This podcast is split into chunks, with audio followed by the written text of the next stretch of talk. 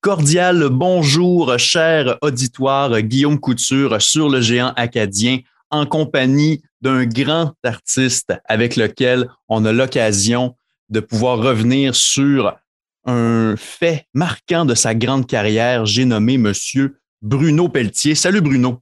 Salut Guillaume, content de te parler. Moi aussi, je suis très heureux de faire ta rencontre. Dès le départ, tu as exigé qu'on délaisse le vouvoiement et ça me va très bien. Alors, euh, on va se parler à la manière des bons amis. Euh, Bruno Pelletier, euh, tu as une carrière des plus diversifiées et des mieux remplies. Deux millions d'albums vendus, plusieurs disques studio, comédie musicale, acting à la télévision. Bref, qu'est-ce qu'on peut demander de plus à ce type de parcours-là? Ben, à partir du 28 juillet, et ce jusqu'au 30, au Centre Avenir de Moncton, tu reprends un de tes rôles les plus marquants, soit celui de Gringoire pour Notre-Dame de Paris. Et c'est à Moncton qu'on va le voir pour la première fois, cette euh, réunification avec euh, l'interprète et le personnage. Comment tu as réagi lorsqu'on t'a proposé ce contrat-là? Et une fois que c'est accepté, comment on voit ça de reprendre un personnage comme ça euh, plus de 20 ans plus tard? Ben, écoute, ta question est en deux temps. Comment j'ai réagi? C'est, j'ai pas été étonné parce que le producteur qui le produit à Montréal, c'est un ami à moi, c'est quelqu'un avec qui j'ai déjà travaillé dans le passé. Et euh, c'est pas la première fois qu'ils me font, euh, me font un, petit, euh, un petit coucou pour savoir si je serais retenté de refaire partie de l'aventure. Pour toutes sortes de raisons, euh, dans les dernières 20 années, j'ai eu beaucoup, beaucoup de, un peu comme tu l'as dit dans ta présentation, j'ai eu beaucoup, beaucoup de projets euh, très éclectique, très différent, euh, qui faisait en sorte que j'avais pas vraiment euh, l'occasion, le temps de me replonger dans ce personnage-là que j'ai créé en 1998, que j'ai joué tout près de un an et demi, deux ans, comme on dit, in and out. Et puis, c'est là que ça arrive, cette année où ils viennent, ils reviennent après quelques spectacles aux États-Unis cet été, ils vont revenir euh, faire des spectacles au Nouveau-Brunswick chez vous, au Québec, bien sûr, et en Ontario. Donc, le producteur euh, s'est relancé. Il m'a dit, euh, il m'a relancé et m'a dit, écoute, Bruno, je ne sais pas si ton horaire le permet. Puis là, ben, on ne se le cachera pas. Avec la pandémie, il y a beaucoup de choses qui ont été stoppées, des choses qui ont été annulées, des choses qui ont été bumpées. Bref, ça a donné que la cédule, l'horaire, l'agenda qu'il me proposait, ben, c'était possible. Alors, euh, il a fallu que j'y réfléchisse comme il faut, parce qu'on ne va pas se le cacher, on est 24 ans plus tard. Euh, je me suis beaucoup demandé si j'étais encore capable de faire ce rôle euh, à la hauteur de ce que j'ai fait à l'époque. Et puis, ça, cette réponse-là, je l'aurai à la fin de l'été, quand ça sera terminé. Et j'ai décidé de, relever le défi, d'essayer de retrouver mon personnage et peut-être de lui apporter euh, une couleur, euh, sans jeu de mots, parce que j'ai les cheveux plus gris maintenant, mais d'apporter une couleur à ce personnage légèrement différente, tout en respectant le canevas de base, bien sûr. Et donc, euh, voilà, c'est un peu presque autant de surprise pour moi que pour le public. c'est très, très rare qu'on décide de replonger dans un rôle 24 ans plus tard. Je pensais jamais que ça m'arriverait. Et euh, voilà, c'est cet été et c'est chez vous que l'aventure démarre en plus. Et comment tu vois le fait que, étant donné que ce personnage-là était, ben, ton interprétation était celle de la première mouture de la comédie musicale Notre-Dame de Paris, eh bien maintenant qu'elle a été jouée par plusieurs autres comédiens dans des moutures de plusieurs autres pays, que Gringoire ait autant vécu, euh, comment tu vois le fait de le reprendre maintenant quelques jours avant ton 60e anniversaire?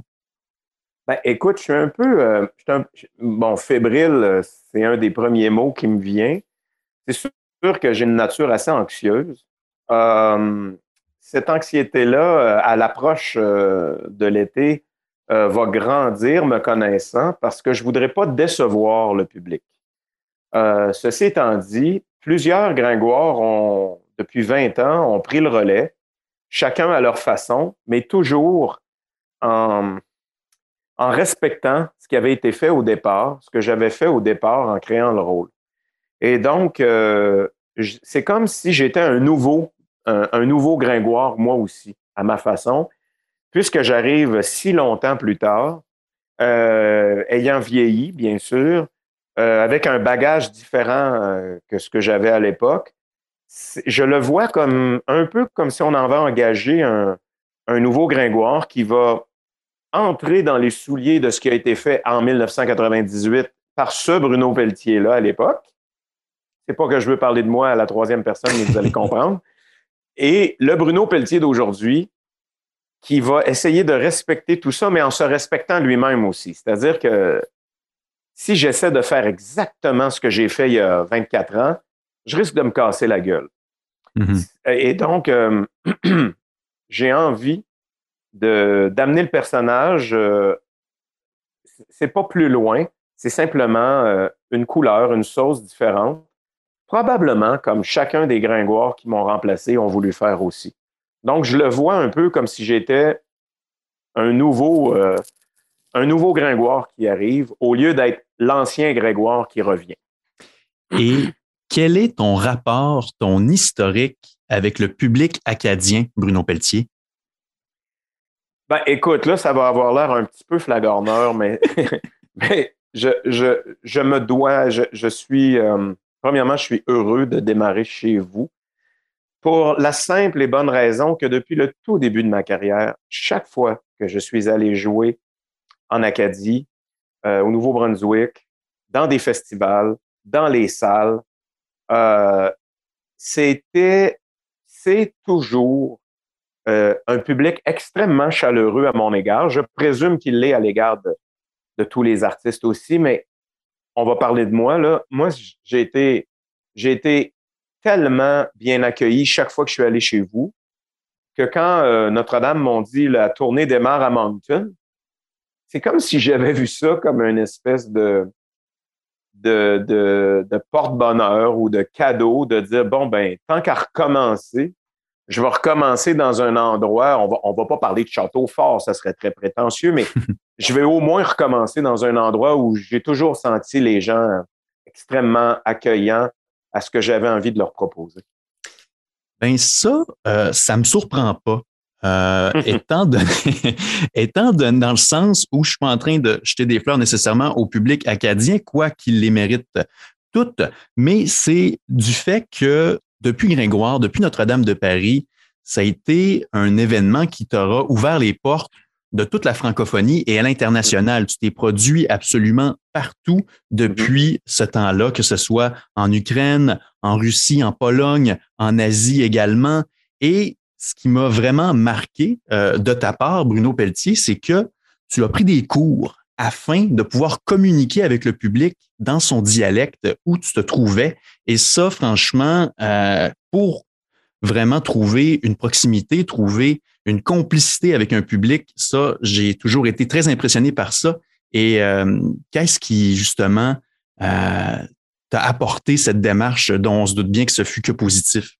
Ah, ça a été extrêmement positif. J'ai j'ai, c'est pas moi qui ai eu l'idée en premier. Euh, j'ai vu des artistes que j'admire le faire. Mm-hmm. Euh, Peter Gabriel, qui est un de mes, euh, de mes, mes artistes dont, le, dont lequel je, me, je, je, suis le plus influencé, même si ma musique ne lui ressemble pas.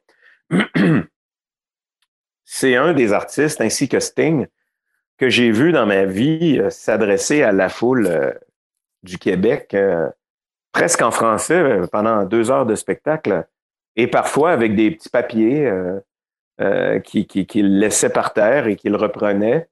Et ça donne instantanément un trait d'union avec le public incroyable. Alors je me suis dit, tant qu'elle en Russie, en Ukraine, en Pologne, en Corée, bon, les États-Unis, l'Ouest canadien, bien sûr, on parle en anglais, mm-hmm. mais dans tous ces autres pays, au Liban, je me suis dit, fais l'effort de, de, parler un peu dans leur langue.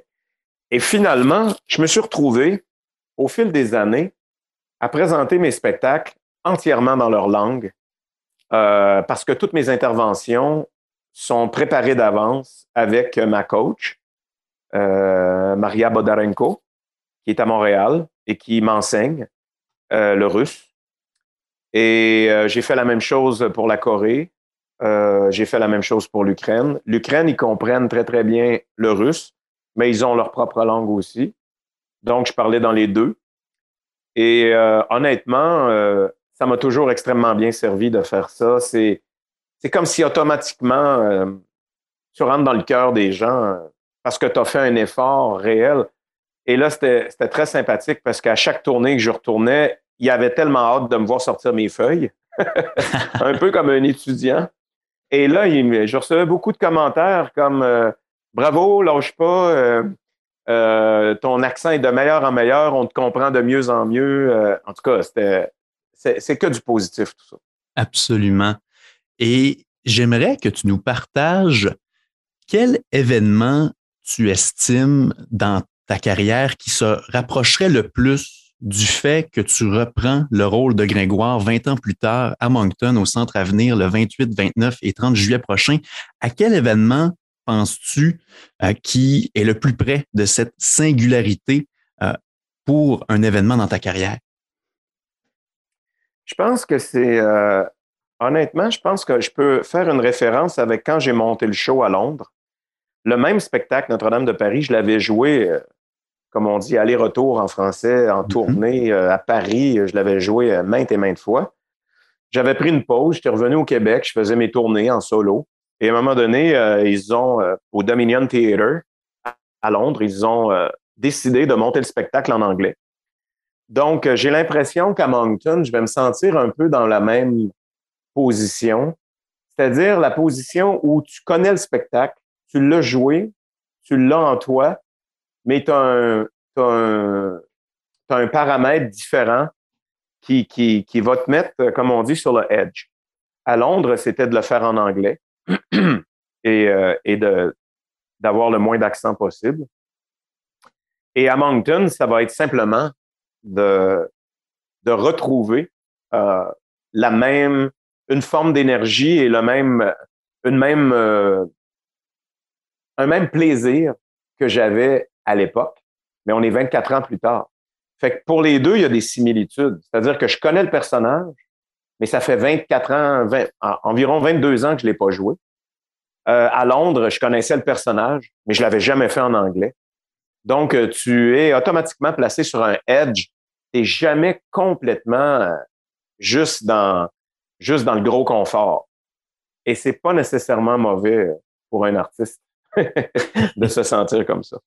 Ben, c'est bien que tu euh, nous amènes directement sur ce terrain-là parce que c'est toujours quelque chose qui m'a marqué chez toi, Bruno Pelletier, toute la diversité de ton registre. Je m'explique.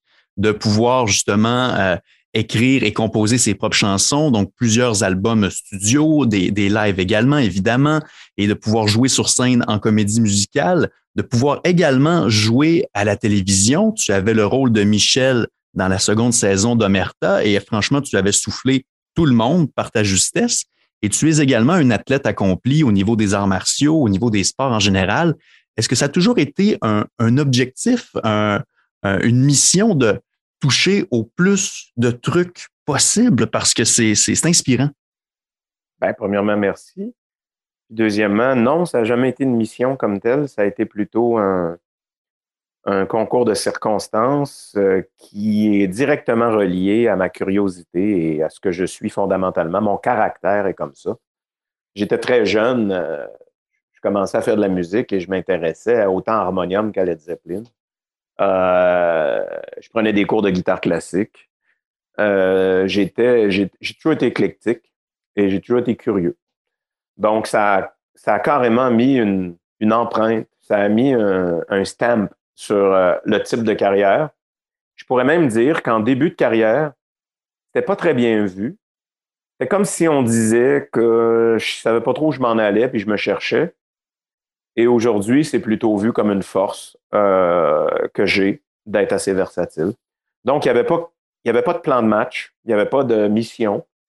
C'est simplement euh, ce que je suis. Je suis ce gars-là, un gars curieux, puis un gars aussi qui suit beaucoup son instinct et ses envies. Donc, sur le parcours, on rencontre souvent des gens qui nous disent Tu devrais pas faire ça, tu devrais pas faire ça, c'est, c'est, euh, ce sera pas bon pour ta carrière, tout. Puis moi, j'ai, j'ai jamais beaucoup écouté euh, ce type de commentaires. J'écoutais ma petite voix, me disait toujours, est-ce que j'ai le goût d'essayer un truc comme ça?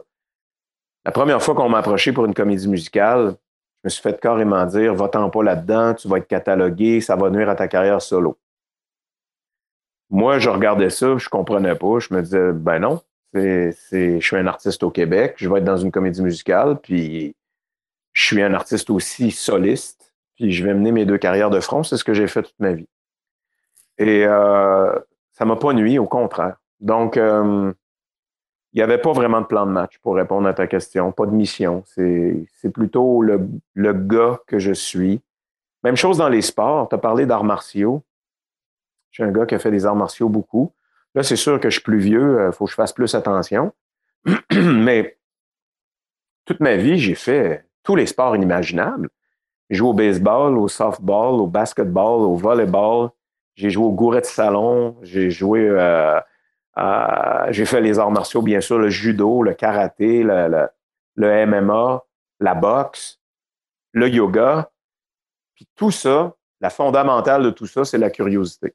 Fait que ça se reflète aussi dans ma personnalité et dans, la, et dans ma musique. J'aime ça. Tu me parlais tout à l'heure euh, de Miserere, ton troisième album euh, solo datant de 1997. Euh, en train de replonger dedans en ce moment. Est-ce que tu peux nous en préciser la tenue?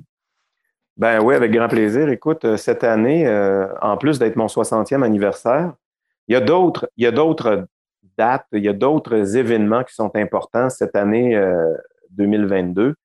Euh, euh, Miserere aura 25 ans. Et Miserere, c'était mon troisième album à l'époque. Aujourd'hui, je suis en train de préparer mon 15e. Et ce troisième album-là a été vraiment l'album qui a fait que je suis rentré dans le, dans le salon chez les gens. Ça a été la clé pour rentrer chez, chez, chez tout le monde. Et euh, que j'ai eu l'impression d'être un petit peu adopté par le, le public. Et c'est un album qui est marquant. À l'époque, on vendait, on en vendait des disques. Hein. Alors, j'ai, hmm. on est, on s'est rendu à tout près de 250 000 copies. C'est énorme quand je repense à ça aujourd'hui. Euh, on a été euh, l'album de l'année, meilleur vendeur de l'année. J'ai reçu le trophée de l'interprète de l'année, le spectacle de l'année. Bref, ça a été une année, un album incroyable, juste, juste avant Notre-Dame de Paris. Donc, euh, pour marquer le coup du 25e anniversaire cette année, ben je, vais faire un vinyle en édition limitée. Je vais pas en, vais pas en faire euh, euh, beaucoup. Ça va être un objet de collection. Et euh, ça va être mon premier vinyle à vie. quand j'étais jeune, j'achetais les vinyles, j'en écoutais. Mais quand je suis, je suis devenu artiste moi-même à temps plein, le vinyle était déjà terminé. On était dans l'ère des CD. Et même les cassettes euh, commençait à s'estomper. Donc, moi, j'ai connu euh, du vinyle au CD, du CD au MP3 euh, et du MP3 maintenant au streaming. Et par un drôle de concours de, de, mode et de circonstances, le vinyle redevient, redevient in.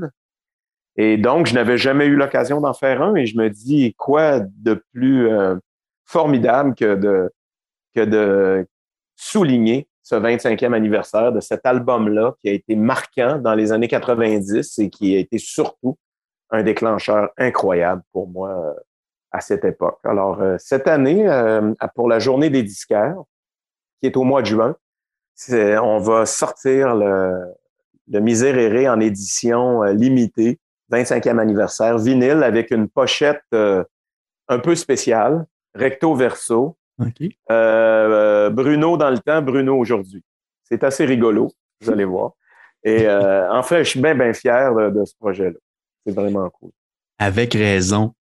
Et pour terminer, qu'est-ce qu'on souhaite à Bruno Pelletier qui euh, est maintenant à l'aube de la soixantaine et qui ne semble pas ralentir? Qu'est-ce qu'on te souhaite pour la suite des choses, cher ami?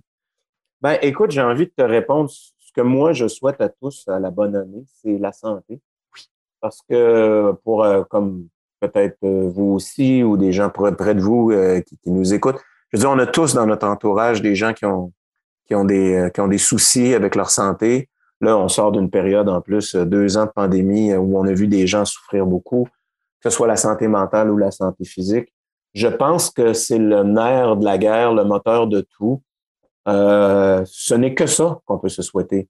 Après, le reste nous appartient. On, fait ce qu'on a à faire de notre vie. Euh, on peut décider de la, de la chiller. On peut décider de travailler comme un fou. On peut décider d'être entre les deux. Moi, j'avoue que j'ai toujours été un travailleur, un travaillant. Euh, en vieillissant, j'essaie de, de, rapprocher le baromètre du chill en même temps. j'ai de la misère. Je suis quelqu'un de plutôt, euh, euh, peut-être pas hyper actif, mais je suis quelqu'un de quand même assez engagé. Donc, souhaitez-moi la santé. Ben, nous le faisons, nous le faisons. Encore une fois, une réponse qui t'honore. Je rappelle au public que c'est à Moncton que nous aurons le droit en premier d'assister au retour de Bruno Pelletier dans les souliers de Grégoire de Notre-Dame de Paris, 28, 29 et 30 juillet au Centre Avenir de Moncton. Ça a été un entretien très enrichissant en, ce qui me concerne et je te remercie du fond du cœur euh, pour ton temps et euh, ta, ton honnêteté. Merci Guillaume, c'était un plaisir puis on se voit peut-être là-bas à Moncton. Bye. Mhm. Salut. Merci beaucoup encore une fois, euh, franchement, là, j'apprécie. Ça a bien été? C'était correct? Oui, tout à fait, tout à fait. Je l'ai fait un petit peu plus concise pour euh, pouvoir la mettre en onde plus facilement à une bonne fréquence parce que j'ai réalisé que, étant donné que c'est en fin juillet, on aura l'occasion de, de l'exploiter en masse. Parfait. Et puis, euh, ben, je te souhaite aussi une belle tournée pour l'album Sous influence qui se poursuit. Oui, il y a pas mal de choses cette année. bien ça. Il y a la, tournée Sous influence qui a été bumpée sans arrêt. Ah oui. Elle m'amène jusqu'en décembre. Il y a l'album Miséréré qui sort que je viens de, te parler. Il y a du Notre-Dame de Paris. Je sors un livre et un album de chansons originales qui sont interconnectés les deux ensemble au mois de septembre. D'accord. Puis après ça, je m'en vais à Paris euh, au mois de janvier pour la création d'une nouvelle comédie musicale. Fait que moi, là, le prochain, tu sais, on vient juste de parler du côté un peu workaholic. Là. Pourtant, je m'étais promis que je ferais plus ça, mais bon, souhaite-moi la santé. C'est ça. Ben écoute, euh, ça a été super agréable, puis on se dit à la prochaine. Salut Guillaume. Salut. Take, care, bye. 1482, histoire d'amour et de désir. Nous les artistes anonymes, la sculpture ou de la rime, tenterons de vous la transcrire pour les siècles à venir. Il est venu le temps des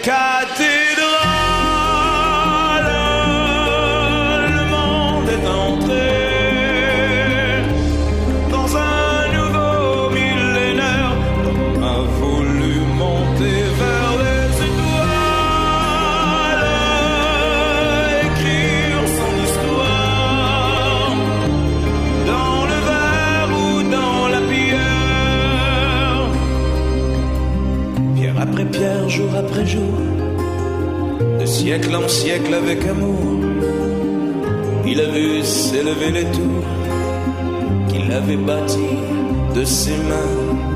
Les poètes et les troubadours ont chanté des chansons d'amour qui promettaient au genre humain de meilleurs lendemains. Il est venu le temps des venu